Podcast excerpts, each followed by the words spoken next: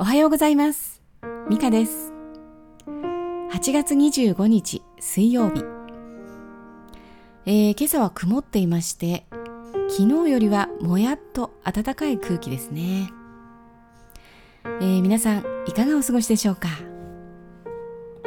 さて昨日は私がサラリーマンを辞めたわけの中で、えー、これからの10年を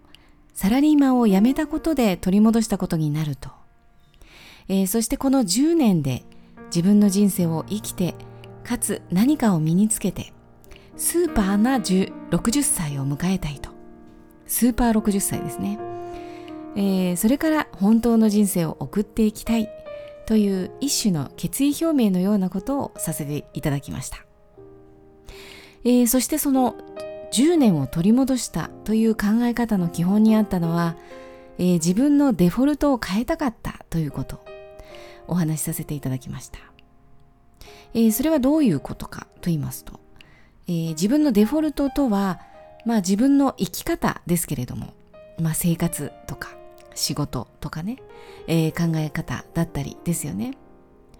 でこれまでサラリーマンをえ27年間ほど続けてきていましてえー、その続けてきたことで自分の中で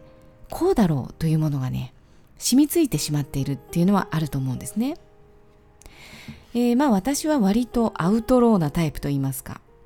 えー、会社とかね組織の中にいてもいつもどこかで違った意見を持っていたり、えー、割と人と違うやり方でやったりみんながちょっとびっくりするようなことをやったりね、えー、本人は至って普通なんですけれども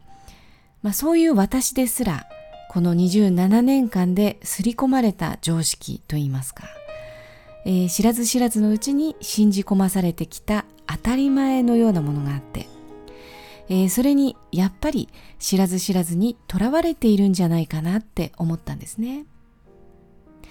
えー、特にこのコロナがありまして、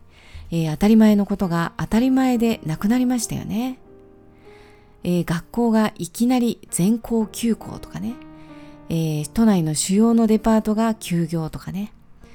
もうええって感じですよね、えー、海外のロックダウンとかね、びっくりしましたね。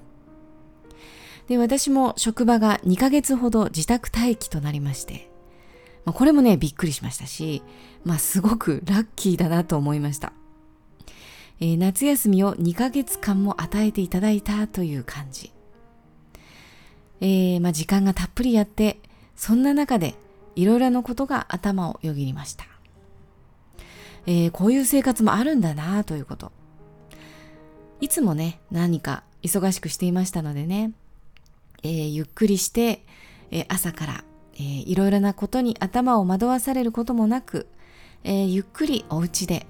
家族でご飯を食べてどこに行くわけでもなくお散歩したりお掃除したり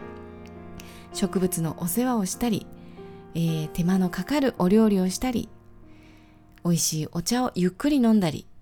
うん、家族でおしゃべりしたりね、えー、家で映画を見たり、えー、そんな暮らし。ゆっくり丁寧で自分らしく家族らしく。だんだんと本当の人の生活というのを体験していくことになったんですね。えー、皆さんも最初の緊急事態宣言の時なんかはそんな感じではなかったでしょうか？まあ、特に高級なものを食べなくてもどこか遠くに行かなくてもホテルとか行かなくても十分幸せな生活はできるそのことに気づかなくなってしまったのではないですかね知らず知らずのうちにその大切なことをなおざりにしてきてしまったのではないかなということに気づいたんですね。えー、もちろんコロナの感染の恐怖というのはありましたけれども私はそれよりも人々は本当の生活を取り戻したのではないかなって思ったんですね。もちろんまあそれは一時的なものでお試し的なものではありましたけれども一瞬でもそう感じられる時間を与えていただいたんじゃないかなというふうに私は感じたんですね。これまでアクセク働いてきたのは何のためだったんだろう？一体誰のためだったんだろう？改めて深く考える時間チャンスを与えていただきました。えー、職場では週に一度だけ出勤することになっていたんですけれども、その時の東京というのも人が少なくて自然が美しくて本当にいい世界だなぁと感じました。週に一度の職場はとても荒れた感じがして、えー、雑然とした無機質なオフィス。彩りのないオフィスに何の魅力もかけらもないなぁと感じるようになってしまいました。まずね、空気がきれいでない。えー、それはね、すごく敏感に感じましたね。えー、自分の環境に敏感に反応できるようになって、より人間らしい自然の感覚が取り戻せたんじゃないかなというふうに感じました。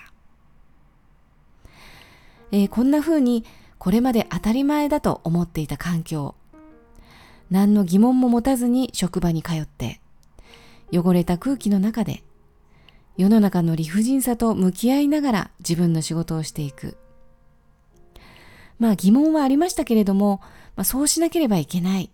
この中で折り合いをつけていかなければいけないということの方が大きくて、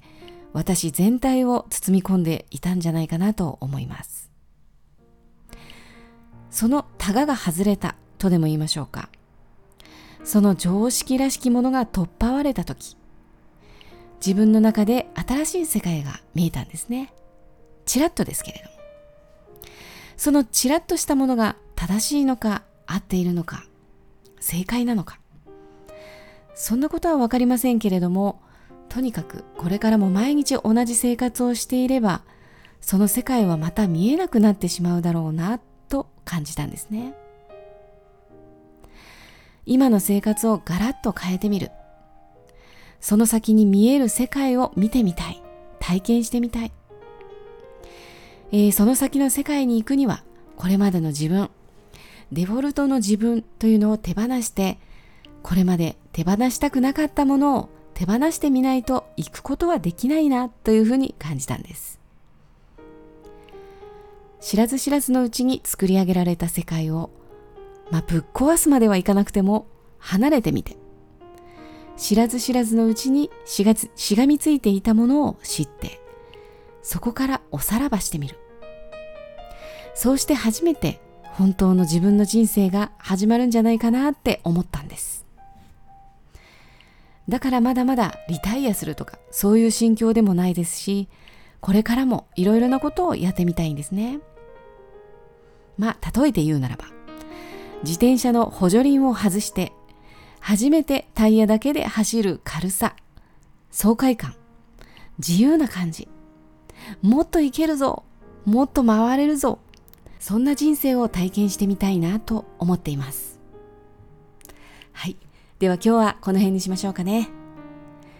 皆さんも素晴らしい時間を、